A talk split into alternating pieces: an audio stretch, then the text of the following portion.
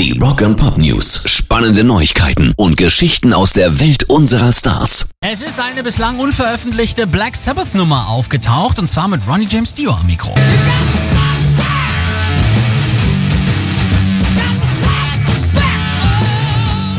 Slapback heißt das Teil wohl und es während der Proben zu Heaven and Hell entstanden und ins Netz gestellt hat es ein gewisser Gary Reese.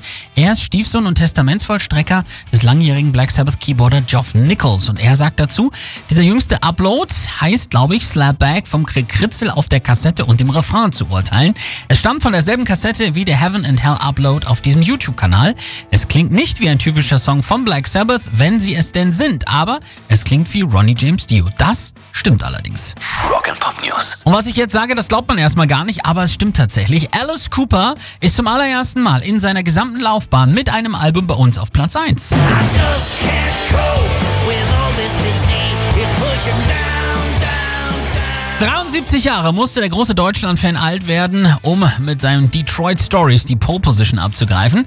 Er sagte zu dem Erfolg, Deutschland war schon immer voll mit den treuesten Alice Cooper-Fans.